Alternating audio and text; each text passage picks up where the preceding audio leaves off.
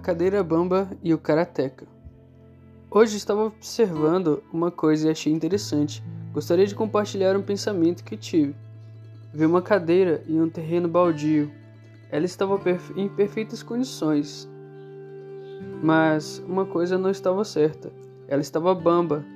Qualquer um que tentasse usar daquela cadeira acabaria por cair, pois uma de suas bases não estava suficientemente apoiada. No karatê, o que temos de mais importante é a base e o equilíbrio. Tanto é que temos uma técnica para desequilibrar o adversário para ficar como uma cadeira bamba, que é o rikite. A maioria dos acidentes entre idosos vem da falta de força nos ossos e nos músculos. Portanto, desenvolver um equilíbrio desde cedo é importantíssimo.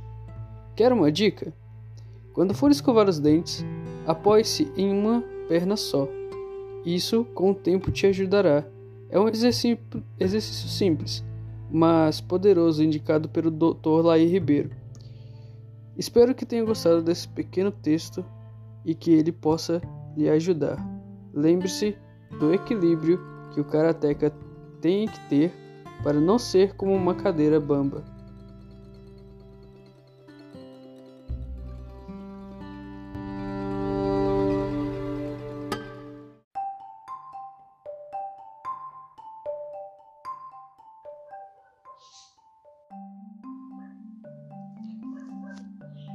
Assim como o alfabeto é uma forma para a comunicação, o kata é uma forma para defesa, autoestima, equilíbrio emocional e vitalidade.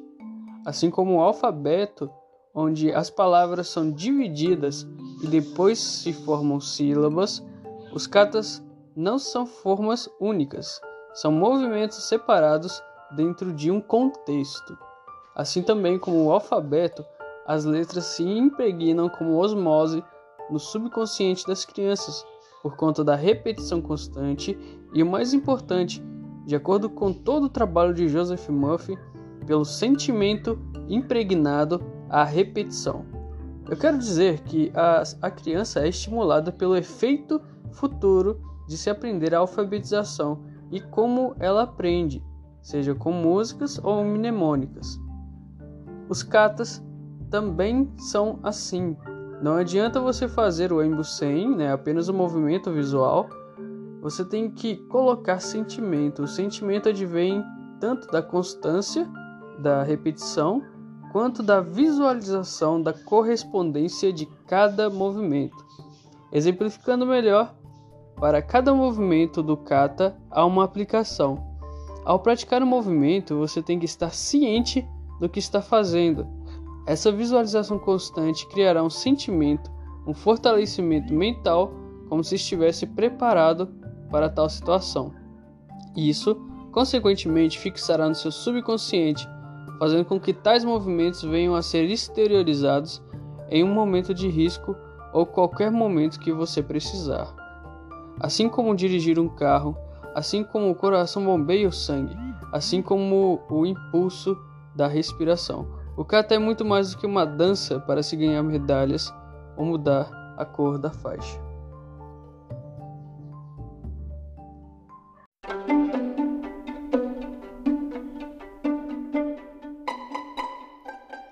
Três motivos para praticar karatê. Existem vários motivos e benefícios sobre a prática de karatê. Não estou aqui para falar sobre os benefícios de uma forma científica, mas vai ser como um relato de três coisas que mudaram a minha vida. O karatê é, além de uma arte marcial, uma filosofia de vida. Sinto na pele toda vez que digo um relato, então vim trazer esses motivos para quem deseja começar ou quem já treina, né, para poder compartilhar mais motivos. Então, primeiro, estabilidade emocional. Quando se começa a visualizar os movimentos dentro do kata, você se sente mais confiante em situações que ainda não vivenciou. Essa prática constante muda por completo o nosso mindset, oferecendo mais claridade mental em situações de perigo. Segundo, instinto natural para evitar situações de perigo. Uma das coisas que aprendi no karatê é que, como não temos primeiro ataque, evitar o confronto é, é a situação mais sábia que podemos ter. Esse evitar, eu digo que não de não frequentar lugares óbvios demais que têm ocorrências de situações perigosas e entender que você pode seguir qualquer outro caminho. 3. Sociabilidade. Quem nunca se sentiu firme ao apresentar um kata na frente de todos os outros alunos? A sociabilização que o karatê proporciona é muito maior do que a apresentada pelas escolas de educação, pelas, pela questão de motivação quando você se sente motivado, você consegue se soltar mais e sua autoestima e sua timidez voam no vento. E aí? Se você já treina, deixe aqui nos comentários algo que o karatê te proporcionou. E é isso, muito obrigado, pessoal.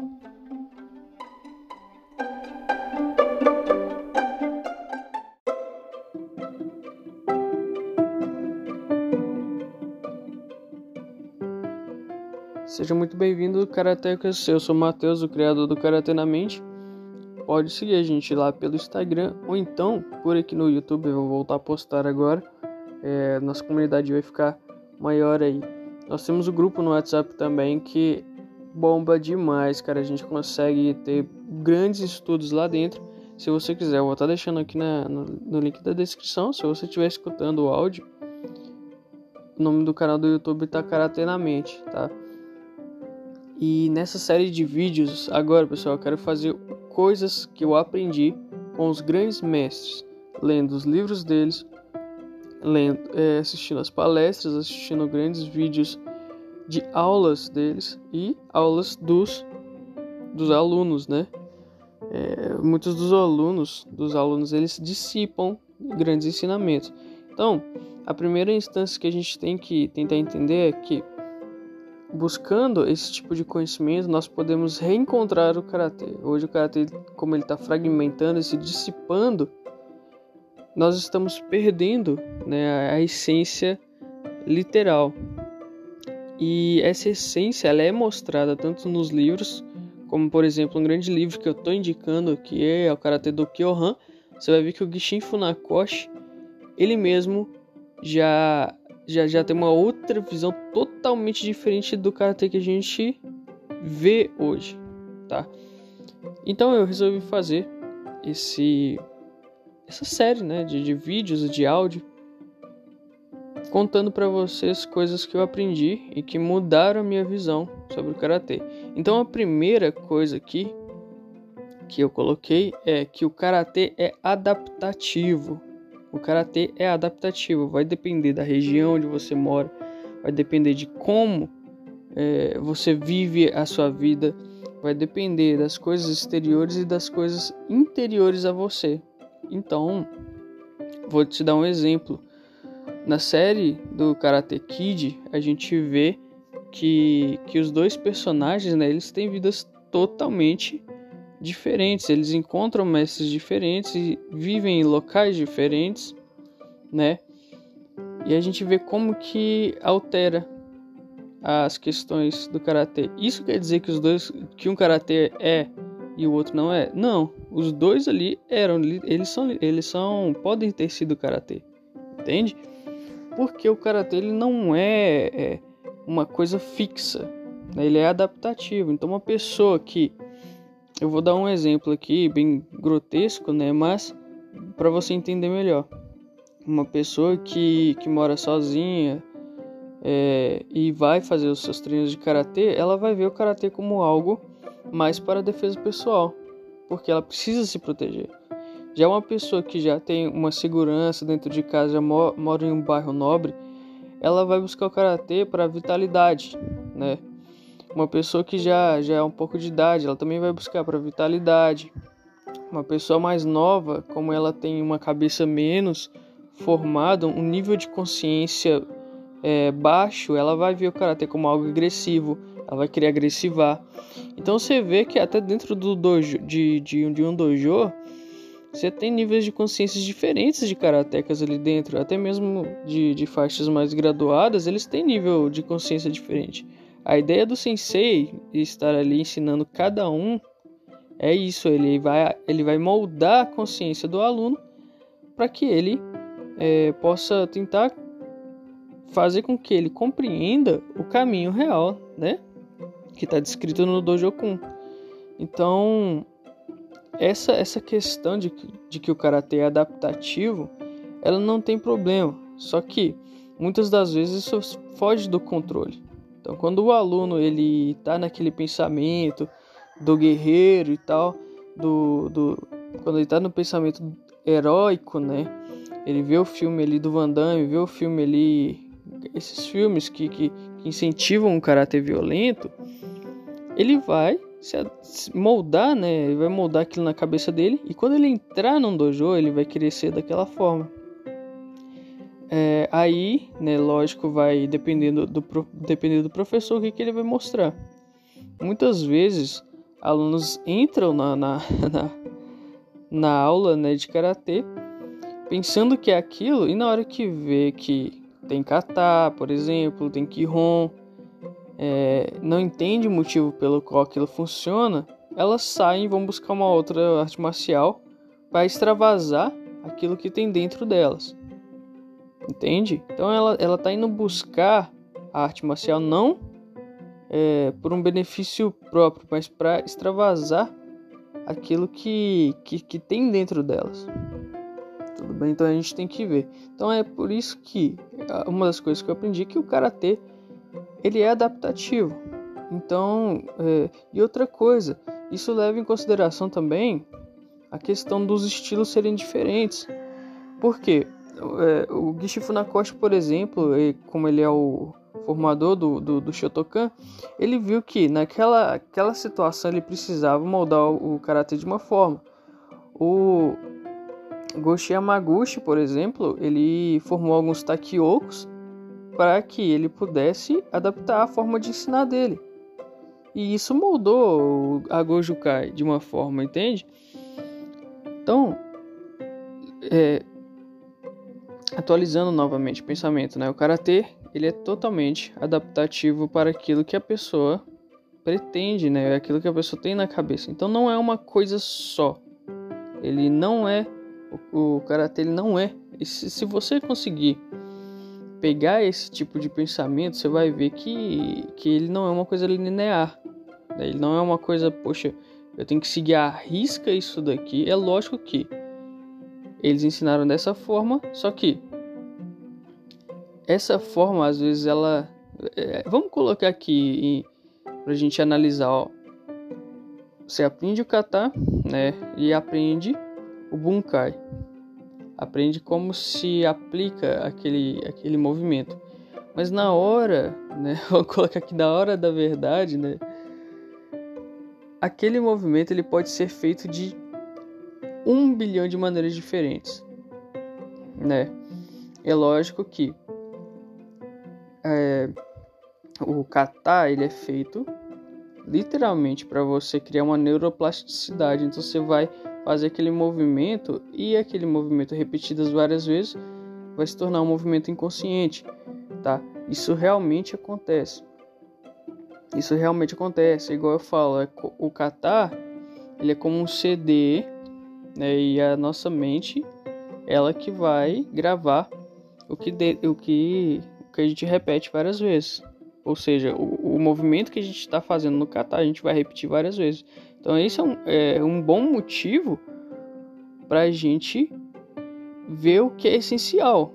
Se você está ali para aprender defesa pessoal, então treina um kata desenvolvido para defesa pessoal. É exatamente por isso que ele é adaptativo. Então você vai ver a diferença aí do karate do Yarin Burnett, por exemplo, do Jesse Campos, que são duas grandes personalidades aí né? Eu vou fazer um vídeo também falando os, os grandes canais que eu gosto no YouTube. Inclusive tem, tem canais bras, brasileiros aí que são extremamente bons, cara. E que eles não dão resultados na, nas buscas de pesquisas. Porque não tá falando de Karate Kid. né? Mas... Então, finalizando, né? Essa conversa aqui, o primeiro tópico, o primeiro vídeo, né? O primeiro áudio o é adaptativo. Então você vai definir o motivo pelo qual você está treinando. Ok? Se você tem alguma coisa a agregar ao pensamento, se você tem alguma coisa é, a exclamar também, é, a modificar né, esse pensamento, deixa nos comentários, comente lá no WhatsApp, comenta na, no nosso Instagram, que a gente vai trocar uma ideia, que a gente vai reformulando e adaptando o nosso pensamento, crescendo juntos, tá pessoal? Crescendo juntos, não pode ser separatista. É, o karatê ele tem de deixar de separatista porque assim nós vamos acabar perdendo, ok? Então é isso, até mais, até o próximo vídeo, muito obrigado.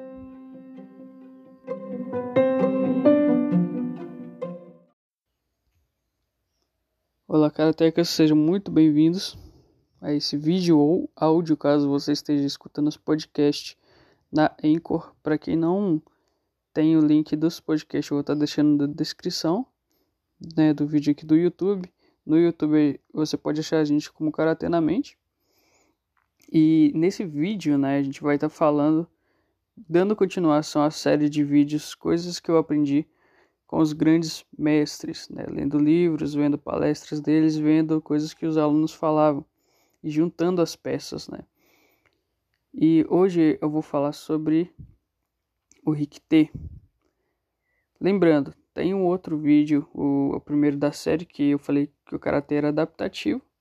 E hoje a gente vai falar né, sobre o Rikite. O Rikite ele serve para desequilibrar o oponente ok? Eu fiz um outro vídeo também que chamava o Karateka e a cadeira Bamba, que eu fazia uma alusão, né?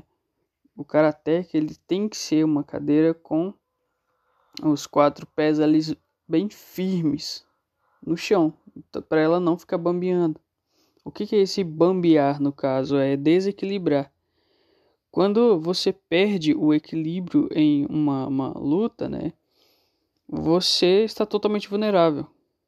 Totalmente vulnerável, porque ali você pode cair e qualquer coisa pode acontecer no chão, ou então você vai estar totalmente desprotegido, tá bom? Então, o equilíbrio para a gente, ele é essencial. Tanto é que a base Chikodate, por exemplo, ela cria uma grande estabilidade no corpo, tá? Não só essa base, né? Todas as bases elas deveriam para servir para criar estabilidade. Então, o karateka ele tem que buscar esse equilíbrio. E o Rikite é a nossa grande arma para desequilibrar o oponente. O ele serve para isso, pessoal. O Rikite serve para isso, para desequilibrar o oponente. Então, é, ele sempre vai vir ali acompanhado de um de algum golpe, né, de T, né, de, de, de puxar mesmo, como KQT, a gente pode observar. É, em cartaz, por exemplo, no Goju Ryu, ele é muito bem visto no Geikisai Daichi, tá? E nos Takyoko, nos Takyoka Kyoke, por exemplo, que é exatamente isso. Você vai ver o Bunkai, você vai ver que não é para deixar o, o oponente ele voltar com o braço, não é para deixar o oponente leve. O Rikite serve para desequilibrar, então ele pega o, o oponente, né, com o T e puxa.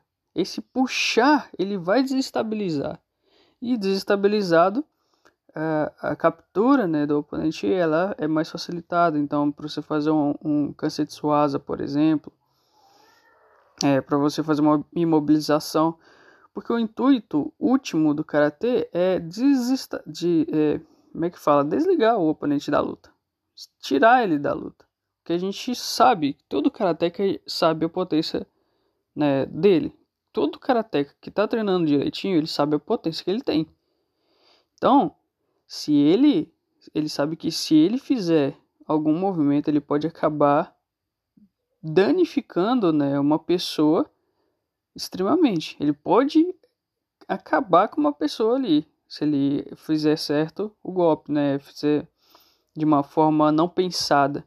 Então, a gente tem sempre que, que afastar esse pensamento e pensar o seguinte: olha, eu vou apenas acabar com a luta, imobilizando meu, meu adversário sem precisar utilizar todo o estoque que eu tenho de, de técnicas que está no inconsciente, né? Se você está treinando direitinho, repetidas vezes ali, colocando o kata no inconsciente, você vai ter um estoque de, de de golpes que podem ser mortais. Então, tem que tomar cuidado, tem que você tem que ter esse pensamento de que você não pode utilizar ele assim sem ter consciência do que você está fazendo, né? Então, o, a função última né, do karateka em uma luta é desestabilizar o adversário, imobilizá-lo e acabar com a luta ali. Então o Rikite ele vai servir para isso. Ele é o começo de uma desestabilização do adversário, tá? Ele serve para desequilíbrio do oponente. Nossa grande arma aí. Então é isso. No próximo vídeo a gente vai falar sobre a filosofia e os ensinamentos dos grandes mestres, tá?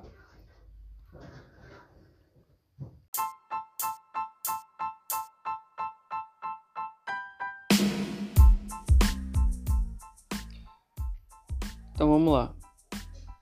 Karatecas é o seguinte. Esse é o terceiro vídeo né, do, da nossa série aqui sobre o que eu aprendi com os grandes mestres, né, lendo os livros deles e assistindo alguns vídeos de seus alunos. E eu fui filtrando, né, porque muitas coisas foram os alunos que alteraram. E eu fui filtrando, vendo os padrões e pegando o que seria de melhor pra gente. Pra, pro meu karatê também. E eu resolvi compartilhar, no caso. Então vamos lá, pro terceiro vídeo. Já não, não esquece de se inscrever no canal, por favor, e dar o curtir para que esse vídeo chegue a mais karatecas, né? A gente tem que lutar por, por essa essência do, do karatê, senão ela vai se perder. Então, o terceiro vídeo é o seguinte: a filosofia e os ensinamentos dos grandes mestres do karatê te fazem ser um cidadão honrado e humilde. Honrado e humilde. Então ali, geralmente, ainda mais hoje, hoje está chegando muito aluno, muito, muita gente dentro dos dojos que vem é, praticar o karatê devido à nova tendência né, do Karate Kid que está passando na Netflix e aí, muitas das vezes eles vêm, né? Eu gosto de usar muito uma analogia que eu ouvi uma vez. Eles vêm como um diamante que não foi esculpido ainda. Então, a, o que o sensei ele tem que fazer é ir podando, né? E moldando aquele diamante até ele se tornar um diamante bonito. Então, esse aluno ele vem rubro, né? ele vem pesado ele vem com pensamentos de, de que o karatê ele é uma arte marcial para briga. Ele vem com um pensamento que vai usar aquilo dali contra seus colegas, que pode que ele vai ter que usar, olha só, que ele quer usar para algum tipo de vingança, né? Geralmente ele sofre bullying na escola e vai querer usar como vingança. E assim, o que o professor tem que fazer é o quê? lembrá-lo de ser honrado né, e humilde é, e tirar esses pensamentos de tipo vingança da cabeça dele. É, promover a autoestima. Quando você já promove a autoestima ele já vai esquecendo essas atitudes estranhas. Então é, é, é o que, que acontece? A honra né, que muita gente já se perdeu ela advém do respeito a alguém superior superior, sim, né? Vamos colocar entre aspas, porque é o respeito a quem está lhe ensinando. Então você vai criando a honra ali dentro. Por quê? Quando você tá, né? Eu gosto de dar as atitudes. Igual meu, meu sensei mesmo, ele foi numa aula de Kyokushin. Eu queria ter muito ido para ver como é que era. Só que ele relatou o seguinte: que na aula, tudo, tudo que eles faziam era com esforço máximo. Tudo que eles faziam era com respeito máximo ao sensei. Então, é exatamente isso que vai dar ao aluno aquela sensação de, poxa, eu devo a ele algo, eu devo a ele é, algo pelo meu ensinamento, eu vou te dar o respeito. E esse respeito o tempo todo ali dentro do dojo, ele vai levar para fora. Entende? E vai levar para fora, vai começar a respeitar as pessoas de fora, vai ver as pessoas de um outro modo. E nisso, né, o aluno, a tendência do aluno é ele observar mais e falar menos. Quando ele começa a observar mais as coisas ao seu redor e falar menos, né, ele, quando ele começa a ver as outras pessoas como seres humanos também, né? É, por exemplo, esse, esse caso da vingança que a gente falou aqui. Quando ele desenvolver tanto o caráter dele, ele vai ver que se ele brigar, a possibilidade dele ferir muito uma pessoa é grande, porque é aquela frase: só o karateka conhece a sua. É, só o karateka ele conhece a sua força. E isso é verdade. Quando você conhece sua força, você não vai querer usar. Porque aquilo dali pode ferir muito, vai ferir muito uma pessoa. Então é melhor não usar. E isso, né, é, consequentemente, as pessoas vão te vendo de, de um outro modo. Então a, a humildade já, já vai nascendo ali. Entende? A pessoa vai ver aquilo, vai ver que ela, que ela já tem um aspecto é, mais forte, vai desenvolvendo aquilo, vai começar a ajudar as outras pessoas, né? A chamar as outras pessoas para ir treinar também, porque ela tá vendo que tá desenvolvendo não só vitalidade no corpo dela, mas autoestima. Então é isso, tá vendo? É, é o karatê ele foi feito para ensinar essas coisas. É, na verdade, ele, ele desenvolve essas coisas nas pessoas, né? Não vou dizer que ele foi literalmente feito para exatamente isso. Talvez isso veio com o tempo da, da adaptatividade que o karatê veio, né? Trazendo desde a época de quando começou. Ele não foi criado para isso, né?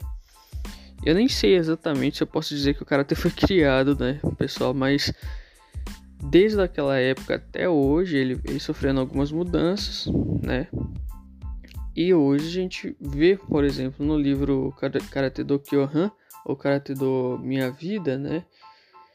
É, você vê que o Gishin Funakoshi ele coloca atitudes do Zen Budismo. E assim, não especificamente ele vai falar sobre isso, mas você vê ali que a calmaria que tem que ter no karatê ela vem daquele vem, vem dessas atitudes, né? Inclusive o, o karatê da China, pessoal, é o seguinte, o karatê do sul da China, né? Ele envolvia isso a respiração tal, que era a respiração holística, né? Da medicina holística, desculpa, do sul da China, ele envolvia isso. Então, até mesmo na respiração, você vai desenvolvendo uma calmaria, né? Dependendo da respiração, não, não existe só um tipo de respiração. Então, dependendo do tipo da respiração, você vai desenvolvendo essa calmaria.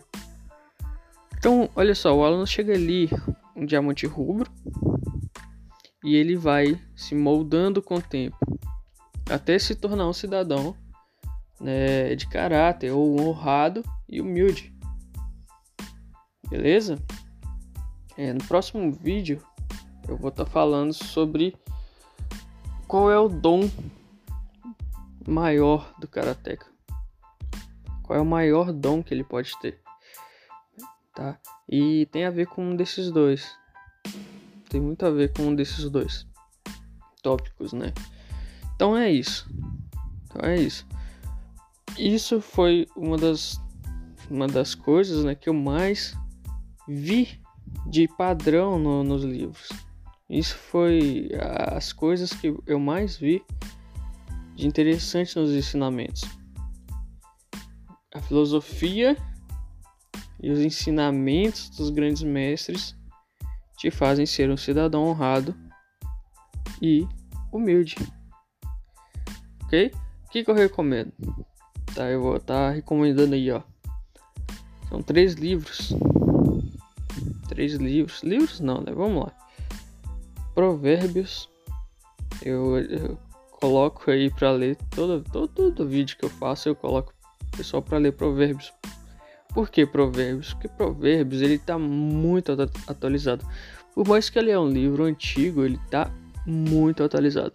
Então você vai ler aqui dali literalmente e vai aplicar na sua vida, tá? Você vai ler aqui dali, ali dentro tem muita parábola, mas quando você conseguir identificar o motivo da parábola, né, você vai juntar com as experiências da sua vida e vai fazer uma ligação, você vai ver que você pode tirar, você pode tirar muita informação boa dali. Então, provérbios, as parábolas zen budistas, tem muito audiobook aí no, no YouTube, é interessante você ficar escutando quando você estiver arrumando alguma coisa, ou estiver saindo, estiver fazendo uma caminhada, tá? Ou até mesmo treinando ou em casa, você coloca para você escutar. Então tem muita parábola aqui que pode, assim, tem ensinamentos fabulosos, tá? Já o terceiro livro, é, eu não tô me lembrado muito bem agora o nome dele, né? Mas eu vou colocar um outro então, que eu tinha lido há muito tempo atrás e vou voltar a ler, mas eu ainda não, não tenho uma, uma como é que eu posso dizer, uma consciência plena dele, mas mesmo assim eu vou indicar que é a arte da prudência. A arte da prudência. São os três livros maiores que foram desenvolvidos antigamente para e que serve para nós hoje vai servir para a pessoa amanhã e vai servir para a pessoa daqui em diante, né? São três: são a arte da guerra, o príncipe de Maquiavel e a arte da prudência. Só que hoje eu vou indicar para vocês lerem a arte da prudência, tá? E pessoal, ler um livro não é apenas folhear ele não, igual você faz com um livro de romance tal. Mesmo no livro de romance dá para você tirar muita coisa. Mas mesmo assim, pega o livro para estudar ele. Então você vai ler a frase, você vai marcar ali o que, que você achou com um lápis, vai marcar né, uma frase, você vai refletir sobre aquilo, depois você volta no livro, pega a frase, monta o mapa mental que você vai sempre ter aquele ensinamento ali, tá? Eu vou ver se eu consigo fazer algum vídeo sobre mapa mental. Quem quiser aprender, deixa aqui na, na nos comentários que a gente vai.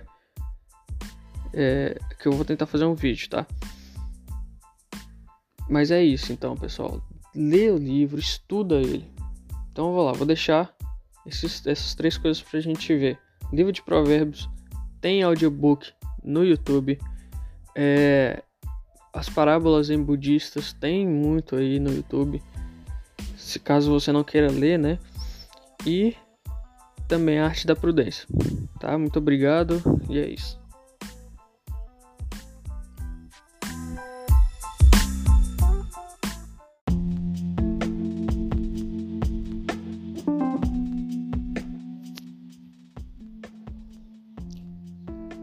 Então, esse é mais um vídeo, Karateka, sobre uma das coisas que eu aprendi com os grandes mestres, né, lendo os livros deles e vendo os padrões que os alunos deles é, falavam, né? Então eu filtrei essas coisas e pude tirar esses ensinamentos aqui que fortaleceram demais o meu karatê. Então essas coisas que me fizeram ver que o karatê é muito diferente do que eu costumava pensar e muito diferente do que as pessoas estão pensando hoje como ele realmente é. Então não tem muito a, a, a mentalidade das pessoas com relação ao karatê perante as novas séries, os novos filmes que estão saindo, tá saindo totalmente de contexto do que o que realmente os grandes mestres pregavam e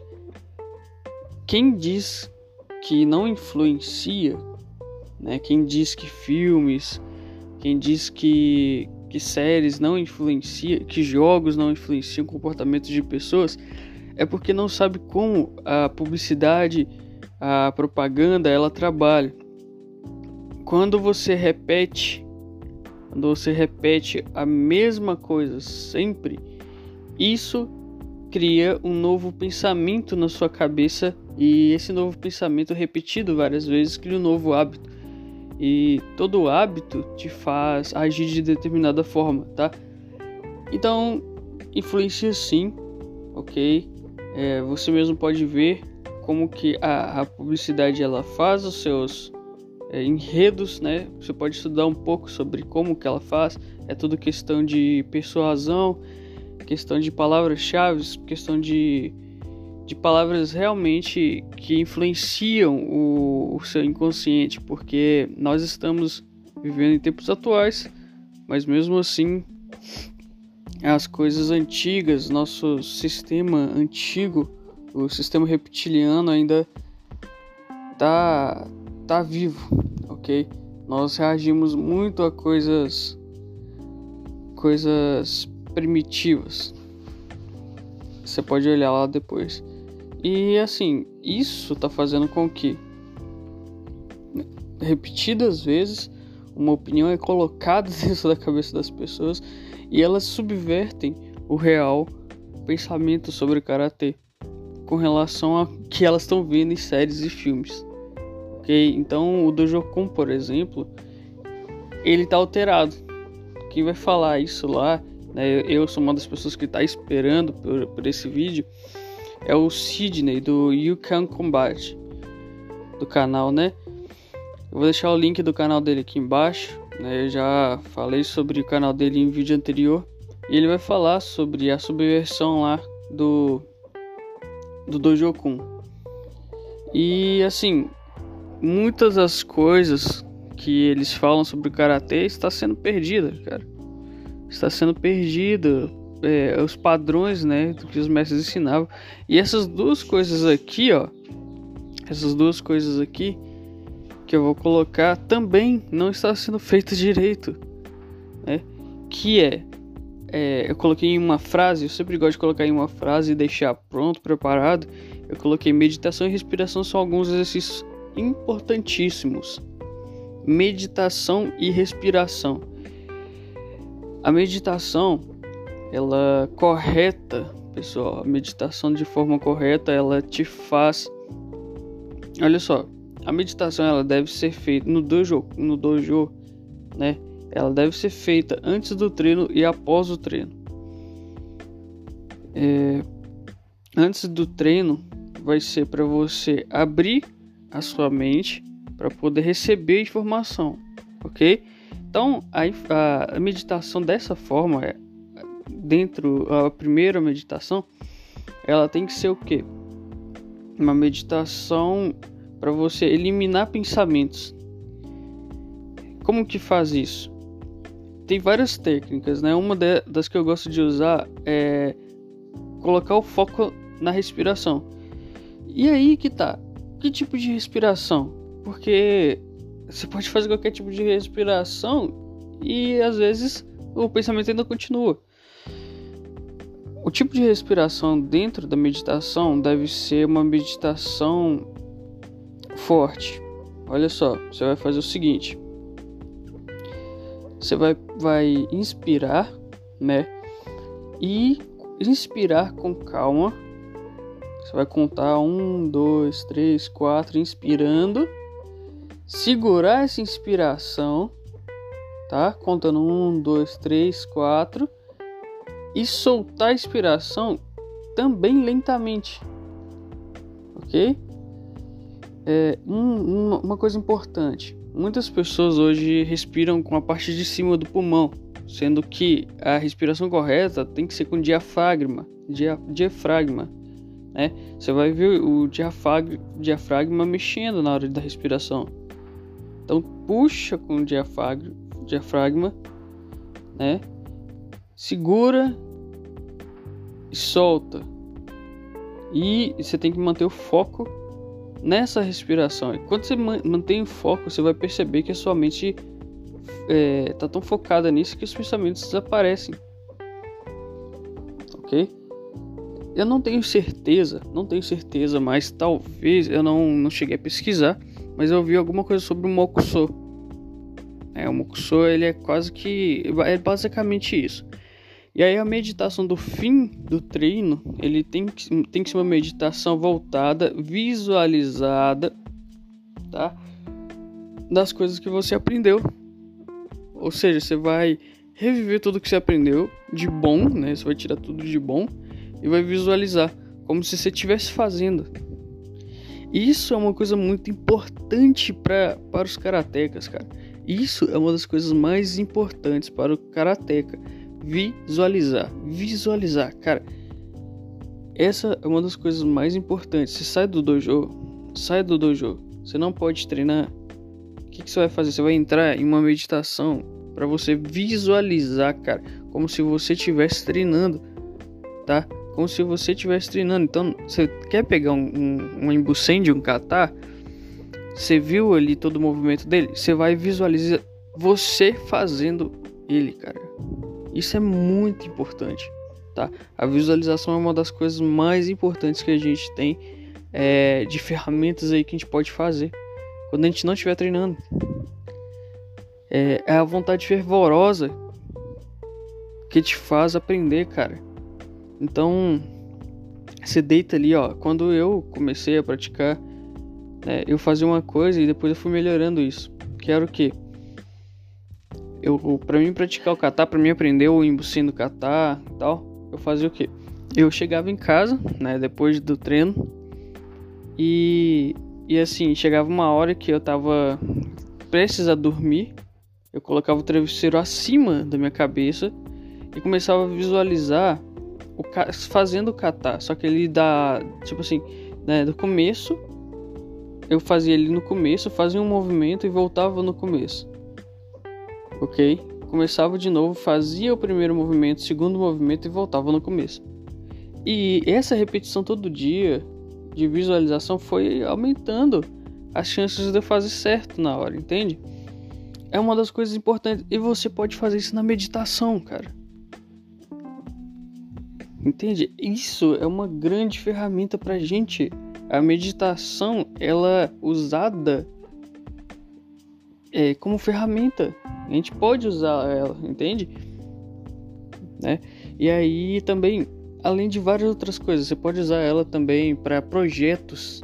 Né? Você, você tá meio que dispersando o pensamento ali, né? É, você chega para fazer alguma coisa, você tem vontade de fazer alguma coisa, só que aí é, redes sociais, outras coisas, televisão, outras coisas que estão tá ao seu redor te dispersa a atenção, você entra em meditação e começa a, a visualizar o seu trabalho como se você já tivesse concluído. Entendeu? Tem uma frase que eu acho que é do. Eu acho que é do, do, do Código Samurai, não tenho certeza, cara eu não tenho certeza, eu não sou muito do de, das frases do Código Samurai, mas essa frase me chamou a atenção. Eu não, eu não gosto muito, né? Mas essa frase me chamou a atenção. Que era quando um samurai diz que vai fazer, é como se ele já tivesse feito, né? É como se ele já tivesse feito. Entende? Isso, isso, pessoal, é, isso aqui é muito importante. É como se ele já tivesse feito. É a mesma coisa, né? Na Bíblia fala para você quando, você quando você fizer uma prece, você tem que fazer o quê? Ver como se, se, se aquela prece já foi atendida. Né? Você já, aquela prece ela já foi atendida. Então, quando você entrar em meditação, quando você entrar em meditação, quando você vê que você está perdendo o foco nas coisas, entre em meditação. Não precisa fazer aquela aquela é, como é que fala? Aquela posição de lótus que todo mundo fala, não precisa, cara. Deitado você consegue. Você só precisa fazer aquela questão da respiração que eu falei há tempo atrás. Por quê? Por que, que você precisa fazer ela? Porque esse tipo de respiração, esse tipo, existem vários tipos de respiração, cara, vários tipos. Esse tipo, ele vai relaxar o seu corpo e vai abrir a sua a, a sua consciência, vamos dizer assim, cara vai abrir a sua consciência para quê? Para que informações que você esteja pensando vá direto para o seu subconsciente. E é ali que ele faz agir, cara. É ali, 99%, pessoal, olha, esse dado aqui é muito importante, tá? 99% das ações das pessoas são inconscientes inconscientes, cara. Elas só agem perante as coisas que tem no inconsciente delas. Entende? Com, compulsão de compra é uma coisa totalmente inconsciente. Ela tá tentando poupar alguma coisa que tem que, que tá faltando dentro dela. E aí ela começa a comprar. Só que ela não sabe disso porque ela não tem consciência. Tá? Então, é exatamente isso que você vai fazer. Olha só, pessoal, eu tô revelando aqui, ó, como um kata funciona também, ó. Porque quando você repete, repete isso aqui, o, a repetição é como um hacker para você colocar alguma coisa dentro do inconsciente, porque ele vai aceitar. ele vai aceitar. Olha só o poder que tem um kata, velho. É, e aí você repete, repete o mesmo movimento todas as vezes. É por isso que é importante treinar de três, de, de, né, de um a três katas. Você repete o mesmo movimento, o mesmo movimento, ele vai entrar no inconsciente. Ele vai ser subconsciente. E aí tudo que tem no subconsciente a pessoa tende a reagir. Ela vira um hábito, vira uma ação, cara. É, é, é assim, é a forma mais fácil de explicar isso. Então aí, ó, as duas ferramentas que você precisa para finalizar esse vídeo: meditação e respiração. Estude essas duas coisas, tá? Eu creio que no karatê a meditação eles colocaram como mokuso, não tenho certeza. É, e a respiração, né? A gente tem o ibuki também. É, o ibuki. Esse é outro tipo de respiração, mas existem vários tipos de respiração que você pode aprender, cara. Vários tipos de respiração ok? E outra coisa, o órgão que foi feito para respiração não é a boca, tá? Não é a boca. Quando você estiver respirando, é, não no kata, né? No kata ele realmente precisa por conta da do ibuki. Isso é uma questão holística, tá? Mas quando você não tiver, respire com o nariz, né? É o nariz que tem essa função, porque ele filtra quando ele passa pelo nariz, a, a, o ar passa pelo nariz, ele vai filtrar coisas impuras que tem no ar, tá? então é isso. É, respira com o nariz. Tente o máximo possível não respirar com a boca. O máximo possível. Então é isso. Até mais. Até o próximo vídeo.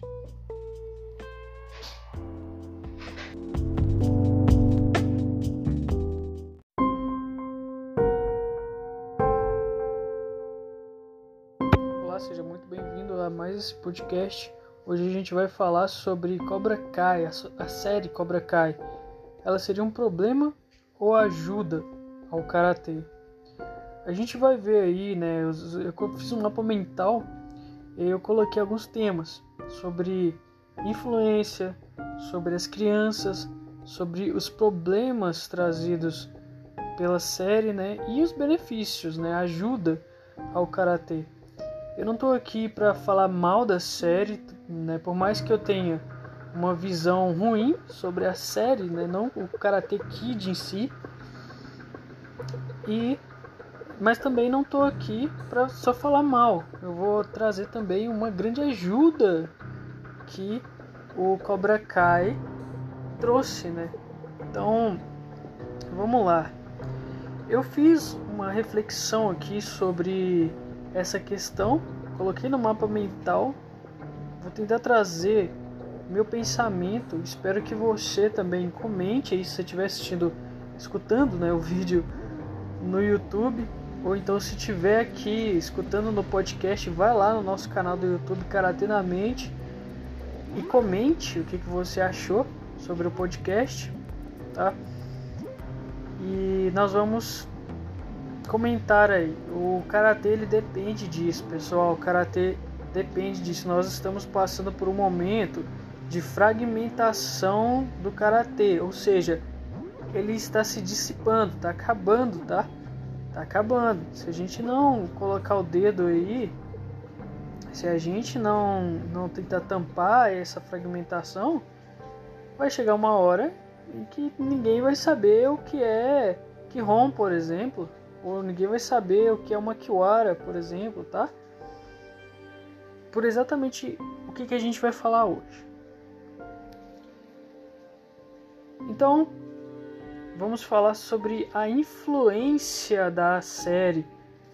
Eu, como um estudante né, de, de publicidade, de propaganda, eu sei como séries, filmes, influenciam pessoas, ok? Eu sei por quê. Porque esse vai ser basicamente o tema do meu TCC, vai ser o tema, o motivo pelo qual eu estudo, né, o comportamento humano. E eu percebi que as séries, os filmes de hoje, elas são como os mitos do passado. Tá? Elas criam novos mitos, ok? E os mitos antigamente, eles eram criados para explicar um comportamento humano, né? E, e colocar de uma forma que, que fosse como um programa de computador, né? Você cria um mito explicando aquele comportamento e aí sempre quando a pessoa escutar o mito, ela vai entender o que ela deve ou não fazer, tá? Então ali você já tem os mitos, por exemplo, os mitos gregos de Narciso, né, os, os grandes mitos de, de, dos heróis, sobre os grandes 12 trabalhos de Hércules. Então ali você tinha é, algumas coisas, não, não era apenas uma coisa inventada assim do nada. Eles queriam explicar algo, tá? E as pessoas da, da época, elas viviam seus mitos. Elas literalmente viviam os mitos. Por quê? Porque elas escutavam dos pais, dos avós, né, da, da, dos anciãos, anciões da, da tribo, né? E essas histórias, elas ecoavam, né, elas histórias, pessoal, história e parábola, ela passa direto do consciente e vai, assim, é, você nem percebe, mas o ensinamento dela vai direto pro, pro subconsciente. E tudo que tem no subconsciente, a gente tende a repetir. A gente tende a repetir. Então, aquele ensinamento, ele foi direto pro seu subconsciente e toda vez que você se deparar com, com alguma com alguma questão envolvendo aquilo, você vai se comportar daquela maneira, ok? É, não é uma coisa tão simples assim, obviamente, né? Depende de algumas questões, depende de como você está suscetível à sugestão. E a gente vai falar aqui sobre exatamente essa questão. Eu estava conversando com um primo meu, né? Hoje no ônibus, voltando para casa, e ele falou que ele falou o seguinte: a, a filme antigo ele não não provocava todas essas coisas que eu falei com ele. Eu falei o seguinte: é, os filmes antigos, o filme do Karate Kid, ele logicamente não vai ter nada a ver com o Cobra Kai, tá? É, são duas coisas totalmente diferentes e vocês vão entender por quê. Então, eu fiz um post lá no meu Instagram, quem quiser segue lá, tá? Arroba Mateus16Crist, tá? É, com temudo. Eu fiz um post falando sobre o perigo dos novos filmes, séries, dos novos filmes e séries, né? É, por quê? Porque no... a modernidade dos novos filmes e séries, eles são como os mitos do passado, como eu expliquei. E ali eles criam tanto heróis quanto vilões. Só que eles decidem o que é um vilão e o que é um herói, entende? Então está sendo transpassado um calendário, né? é, um, uma agenda sobre o que eles querem falar. Então o que eles querem impor, eles vão impor dessa forma. Vocês entenderam? Qual é o meio mais fácil de você mudar, modificar a consciência de alguém? colocar ela num filme, numa série, numa história, numa parábola. Tudo bem? Então eles vão fazer dessa forma, eles vão fazer da publicidade, é, das propagandas que você vê por aí, eles, estão eles são modificadores de consciência. Quando eu digo modificadores de consciência, eu quero dizer o quê? Você pensava de uma forma e aí você viu uma publicidade de carro, por exemplo, e aquele carro ativou em você algo que não tinha. Ele te deu uma nova consciência de algo que você não sabia. Entende? E essa modificação de consciência vai fazer você agir de determinada forma agora. E aí que entra o problema, né? A problemática deles colocarem uma agenda que eles querem passar nesses filmes, séries e né, que a gente vê, principalmente dessas novas nesses novos locais onde alugam filmes, né? Se você perceber, os temas são sempre os mesmos, são sempre voltados para os jovens de hoje, e é o que a gente vai falar agora. Então as crianças, elas não têm consciência, pessoas, elas não têm consciência do bem e do mal até os sete anos mais ou menos, tá? É, e o que, que tem a ver? Tem muita criança assistindo. Quando eu digo criança, é, é até os sete anos, né? Obviamente. Então, tem muita criança assistindo essa série. Essa série era para ser algo emblemático, né? Algo para você relembrar os filmes. Então, muita gente é, que, que assistiu os primeiros filmes, ela foi com tudo. Principalmente eu. Eu, eu assisti prime a primeira temporada no YouTube, tá? Eu assisti no YouTube a primeira temporada do Cobra Kai porque eu via que iria me relembrar, né? A, a trilogia. É, teve outros filmes também, depois do, do, dos três primeiros Karate Kid. Mas assim, o que acontece? Tem muita criança assistindo, né? Ainda mais que agora entrou no Netflix e tal.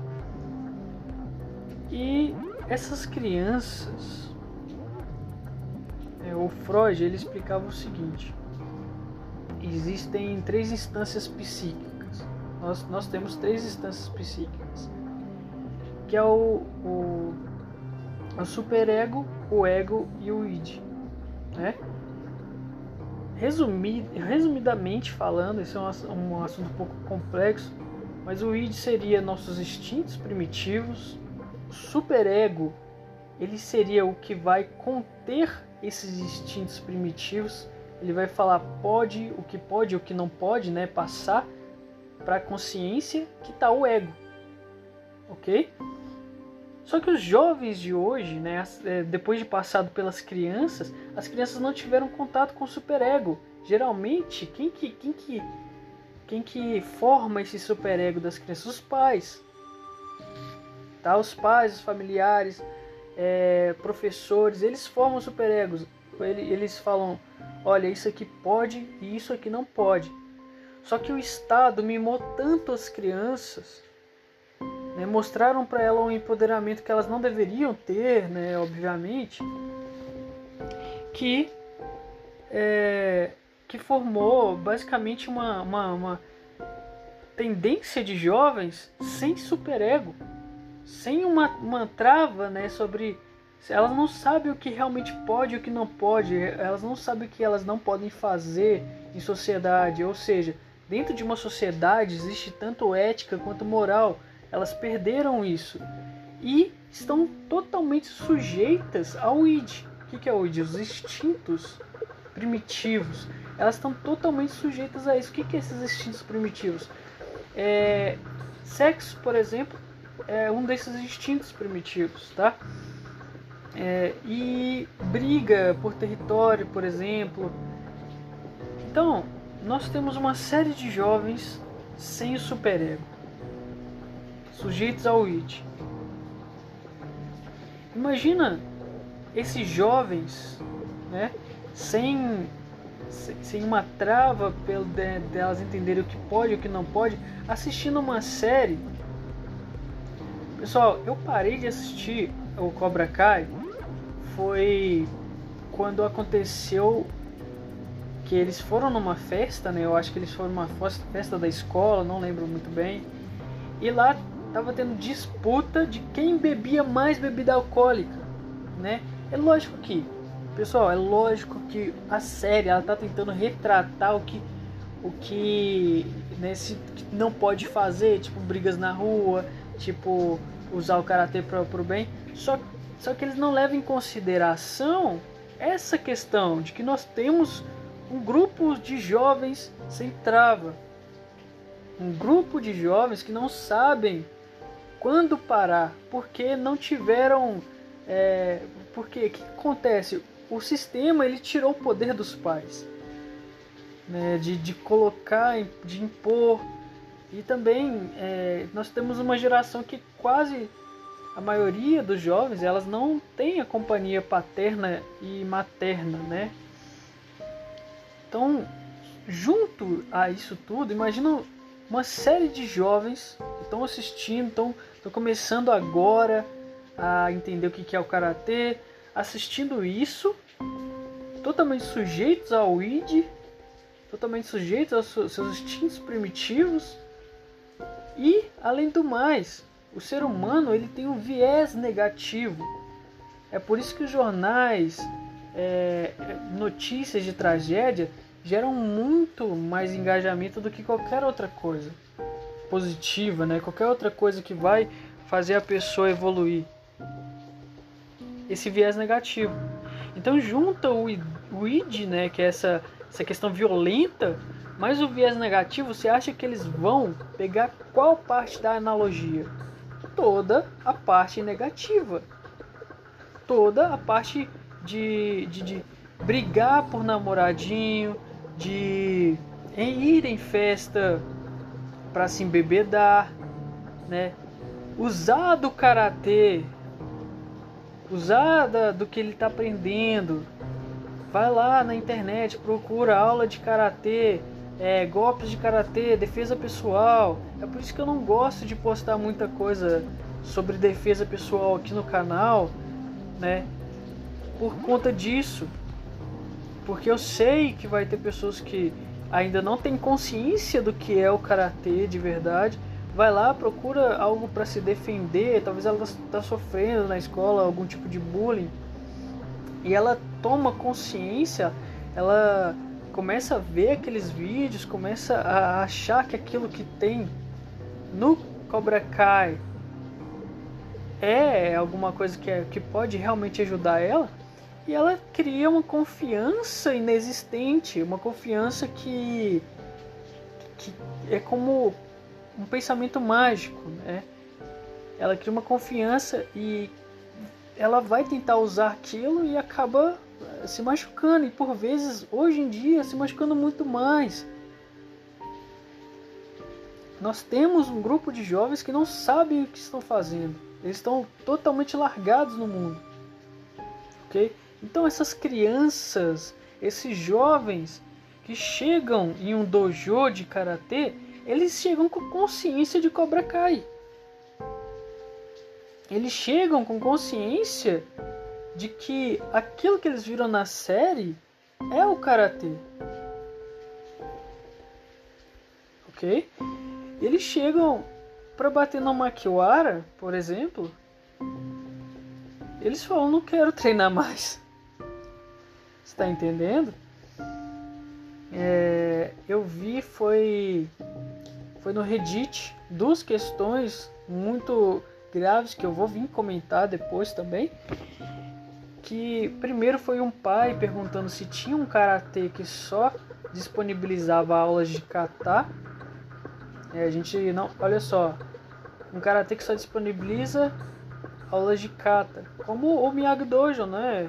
Ele fazia isso, mas no Miyagi Dojo também tinha o Kion. Mas o karatê ele não é apenas kata.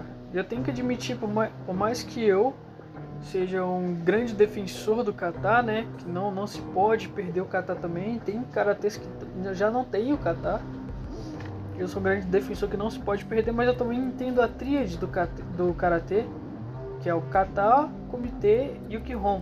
O comitê ele não existe sem kata, porque o comitê ele é feito para você testar os movimentos, se os movimentos do kata estão afinados, né?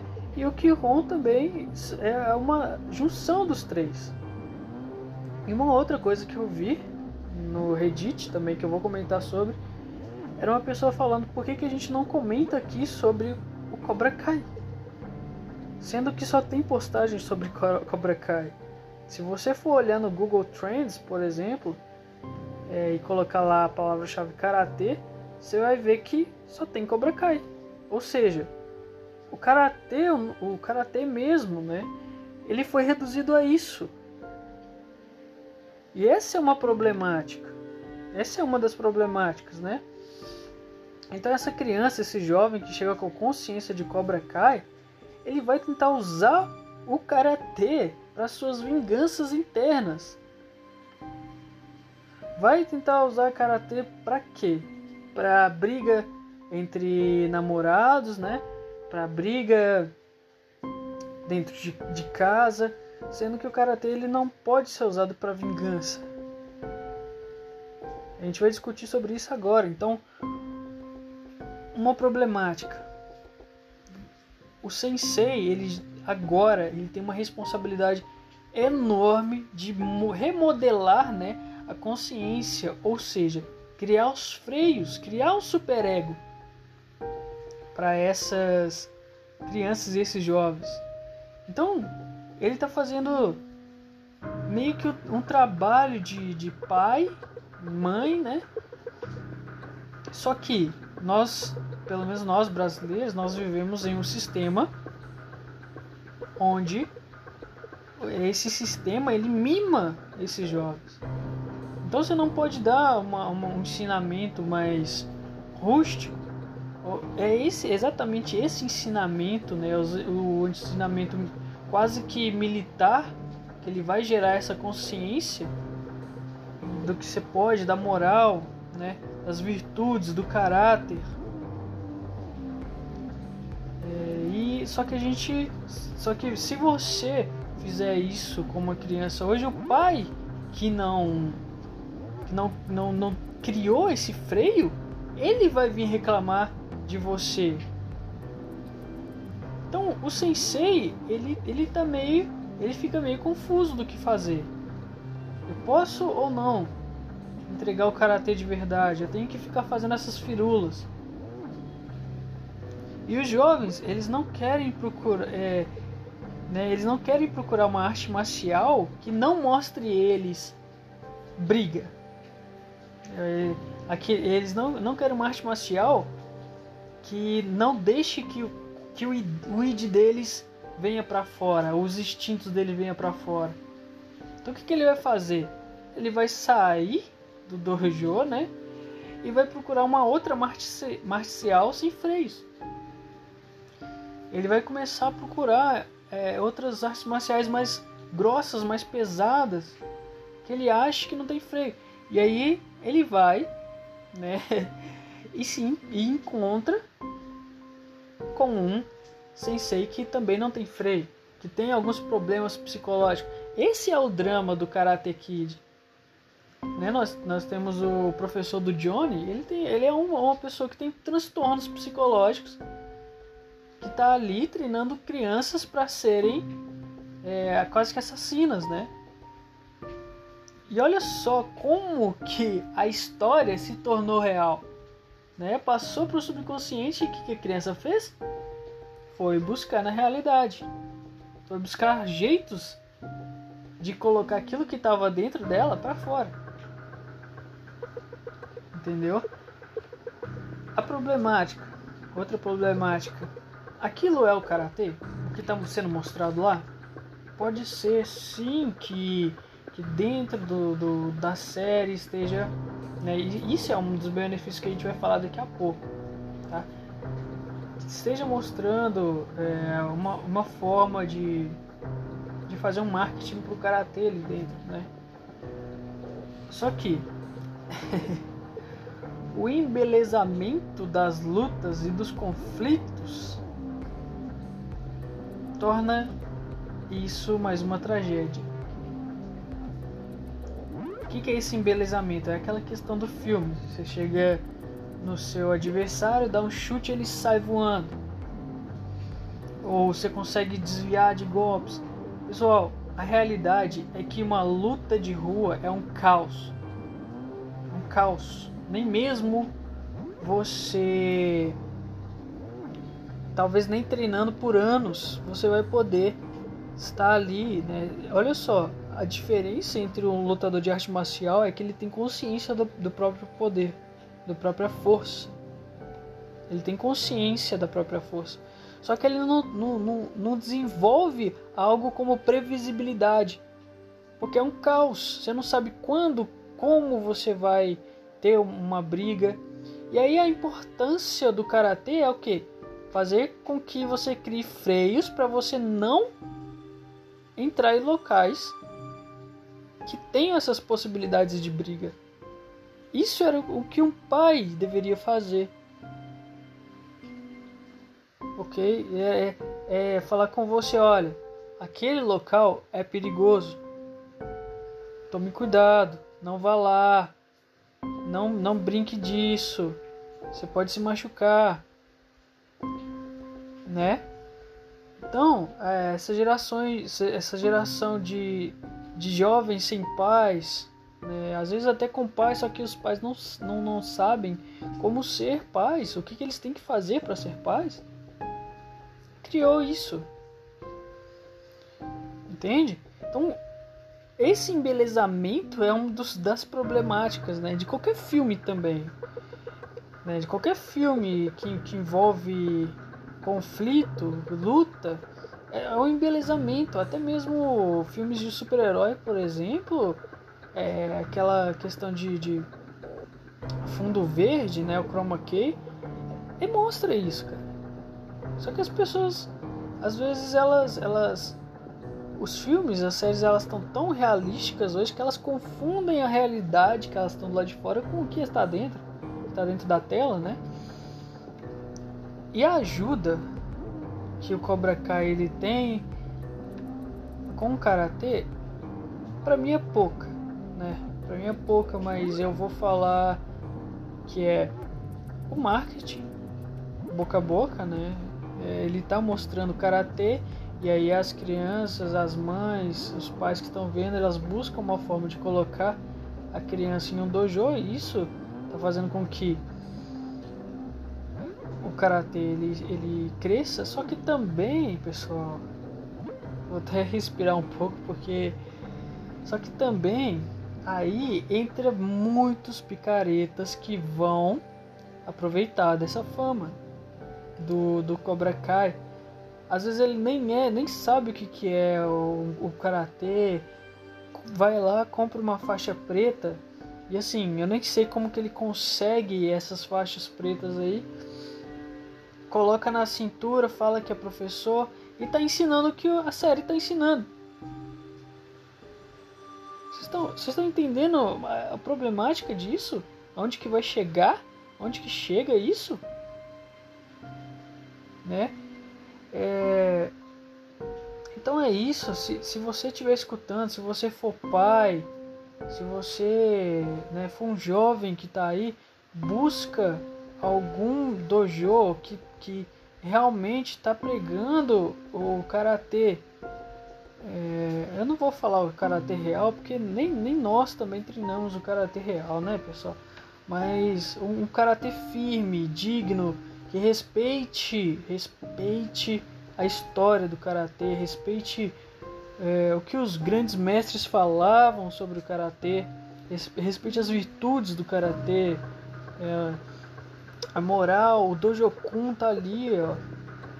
Novamente eu vou falar sobre o, o canal do You Can Combat, do nosso amigo Sidney lá do, do grupo do WhatsApp. Ele vai falar sobre os preceitos do Dojokun, né, que foi pervertido também. Até isso, até isso foi, foi fragmentado. Né? Então busque, busque realmente alguém que está buscando, né, ainda busca, mesmo faixa preta, ainda busca sobre o karatê, porque o karatê nunca tem fim. Olha só, os primeiros filmes do, do Karate Kid foram o máximo que ele, ele, ele levou né, até o personagem Daniel San, até o Okinawa, que era o berço. Berço do Karatê. Então, né? E aí, respondendo ao meu colega, meu primo, né, que a gente estava no ônibus vindo, a diferença entre o Karate Kid e o Cobra Kai é que naquela época, se você brigasse na rua, você apanharia em casa em dobro. A diferença está aí. Você tinha o super ego, você tinha um freio. Ok? Mais algum benefício? Bom, eu poderia. Essa, essa é uma coisa que eu estou pensando agora, né? Mas eu não, não, não tenho certeza sobre. Sobre o benefício. Eu não tenho certeza sobre o benefício. Tá? É uma série para quem assistiu os três primeiros, quem fez sua vida no karatê pelo Karate Kid. Esse é um grande benefício, né? É aquela questão de voltar no passado, cara, aí você tá vendo ali os, os personagens, como eles estão agora, compara com a sua vida também. Então é uma coisa muito interessante.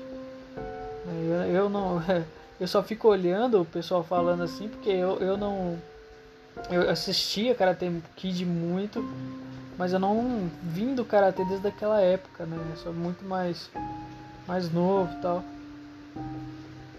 E é isso, né? Talvez eu faça um novo podcast falando daquele Kung Fu Kid, que, que não era nem karatê, né? Eu, que ensinado pelo Jack Chan lá. Então é isso, agora eu quero saber de você, né? Deixa aí no comentário, vai lá no canal, vai lá no nosso Instagram, Karatê na Mente, comenta lá com a gente, vamos, vamos bater um papo. Cobra Kai é um problema ou uma ajuda ao karatê? É isso, muito obrigado e até mais.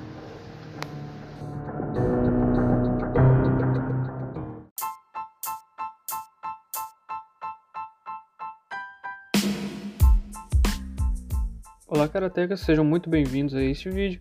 É, na verdade, vai ser uma conversa entre a gente aqui, né? Tá mais um podcast é, lá no nosso Anchor, no nosso canal do Anchor. Você pode achar no Spotify o nosso canal, tá? É Insight Mental. Eu vou deixar aqui embaixo. Se você estiver escutando isso aqui no YouTube, vai estar tá na descrição. E se você estiver escutando no YouTube, eu peço para que deixe o like no vídeo, comenta aí é, alguma coisa que você achou, né? Alguma coisa interessante pra gente, compartilha se você achar importante. Porque, pessoal, sempre que você comenta, o YouTube ele vai mandar para outras pessoas. E para que esse tipo de conteúdo chegue a mais pessoas, a gente tem que é, fazer esses processos, tá? Então, assim, essa, esse áudio aqui, esse vídeo, ele vai ser mais uma conversa, uma reflexão aqui, ó, rapidinho, tá? Eu só quero re realçar, né, o trabalho que o Sidney tá fazendo no canal dele. Aquilo dali, cara, é um karatê pensado, aquilo dali é um karatê reflexivo, tá? o cara ele literalmente vive quando quando o cara ele vive pensando no karatê, cara, é isso que acontece. Mais ideias vão vir, mais reflexões vão vir e ele tá disponibilizando isso, cara, no canal dele. Então, aproveita, vai lá no We, We Can Combat. Eu vou tá deixando aqui no comentário de novo, tá? O canal dele. É, o Sidney, ele é espetacular, cara. Ele é um cara que realmente reflete sobre as técnicas de karatê. Ele tá fazendo uma série lá sobre o Makiwara, né? Ele já fez há um tempo atrás, mas agora ele tá voltando com no os novos conhecimentos que ele pegou e tá passando pra gente, tá? É importantíssimo, inclusive eu comentei lá em um dos vídeos dele do Makiwara, né? Que eu falei o seguinte, eu quero dar uma um o que que eu o que que eu tive, né, de proveito quando eu tava treinando com o Makiwara. Esses dias eu tô muito ocupado, então tá sendo difícil até de treinar, né? E como os treinos são dias de semana, e gente muito eu prefiro estar tá treinando nos finais de semana. Isso não quer dizer que eu não tenha proveito, né? Até porque eu treino em casa também. E eu tô para reconstruir o Makiwara, então é por isso que eu vim falar com vocês também, pra gente ir lá estudar no canal dele, né? É, assim, a gente tá com um grupo, ele tem um grupo onde a gente discute sobre as ideias lá do karatê. Eu basicamente só fico lendo e escutando os áudios, porque assim, o nível de, de, de conhecimento que tem ali, cara, é às alturas, né?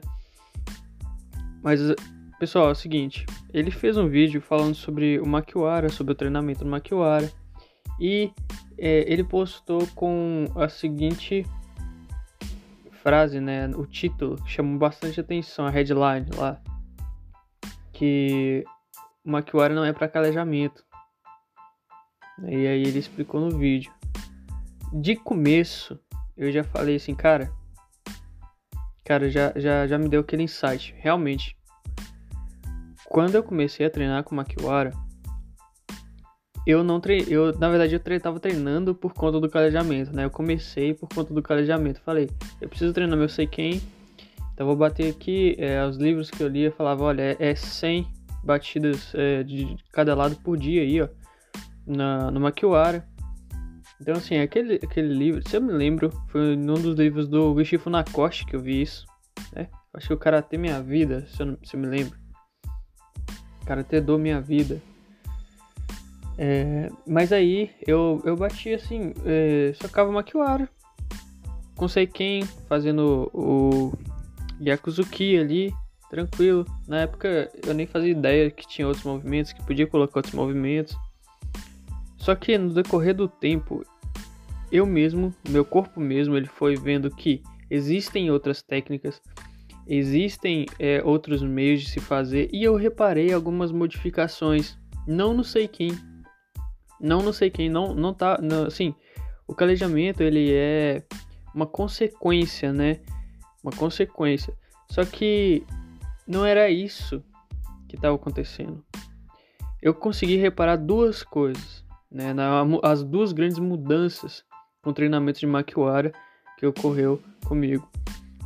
A primeira foi aqui, o giro de cintura ele estava mais encaixado, o meu, a minha cintura ela estava trabalhando como um pêndulo. Ele, na hora que eu fazia o um movimento para trás, né, para fazer o, o, o Gyakuzuki novamente, ele vinha automaticamente para frente, né? ele vinha automaticamente, cara. Eu não precisava fazer o esforço novamente para mandar ele para frente. Eu acredito que, pelo tempo que eu tô parado, isso já deve ter voltado ao normal, né? Porque eu tô tentando fazer força para tudo agora. Mas eu achava muito interessante essa parte. É... Pessoal, é muito estranho, né? O Gishi Funakoshi falava mesmo que o karatê, ele é como água fervente. É, se a gente não aque continuar aquecendo ele, ele vai esfriar. E realmente isso acontece. Mas a gente está aí estudando, né? Então, assim, essa foi uma das coisas que aconteceu comigo, né? O pêndulo da, da, da região central do corpo, né? Do tandem aqui. Eu achei muito interessante. E assim, a outra coisa também é o foco. O foco e a precisão do movimento do Gyakuzuki espetacular essa parte. Por quê? Quando a gente foca no Makiwara, a gente já pega ali, é, a gente já trava a visão ali na, no, onde que a gente vai desferir o movimento. E, e assim, o soco ele conse consequentemente vai naquele movimento que a gente focou. Né? Então, assim, continuamente, isso dava um, um, uma expressão de, de combate muito maior. Por quê? Porque você consegue meio que penetrar na, na as defesas do inimigo quando ele não vê. Eu, eu tô falando assim que parece muita coisa de, de filme, né? Mas é interessante, você pode provar isso, né? Pessoal, treina, treina, treina o Makiwara, faz o Makiwara aí, o, Sidney no canal dele. É, eu vou tentar colocar até num, num, num, card aqui em cima, ó, o vídeo que eu falei, porque lá ele ensina até a montar o Makiwara, cara. Ele vai ensinar a montar o Makiwara de uma forma correta, né, da forma que ele tá vendo lá. Ele tá estudando, então o cara estuda finco, o cara estuda finco. E faz os negócios e manda pra gente, cara. Então é importante. O Makiwara não é só para treinar o Seiken, tá? Então ali tem o MP. Você vai poder treinar o MP, vai treinar, poder treinar o, o Koshi também, né? É muito importante, cara é muito importante. Vocês vão reparar a, a diferença que tem. Ele não é literalmente igual os outros artes marciais que tem o saco de pancada. Eu acho que Karate também ele pode treinar sim com saco de pancadas para outras especialidades, mas o Makiwara não é para isso. Né? A gente vê a diferença entre o Karate e outras artes marciais nesse, nesse caso. O soco da Karate ele não empurra, ele cria um vácuo. ele cria um vácuo entre a pressão ali, né? Ele bate e volta. Ele não bate e empurra. Né? Faz a força. Ele é, é, é uma técnica exclusiva de, de soltar e, e, e, bater, entendeu? Então é assim, pessoal. Eu, eu vim aqui hoje só para falar a minha experiência com Makiwara, né? Eu acredito que com mais tempo, eu vou tentar fazer um outro agora. Com mais tempo eu posso ir melhorando e trazer novas experiências. E é isso, só vim falar novamente, realçar o canal do Sidney e do grande trabalho que ele está fazendo. Eu espero que vocês, quem está escutando, né, vá lá, assistir o, o canal dele. E se você tiver no, no Anchor, se você estiver escutando o podcast, vá lá no canal do YouTube, tá? Vai estar nesse vídeo sobre o Makiwara, a minha experiência com o Makiwara, tá bom? Até mais, e é isso. Obrigado.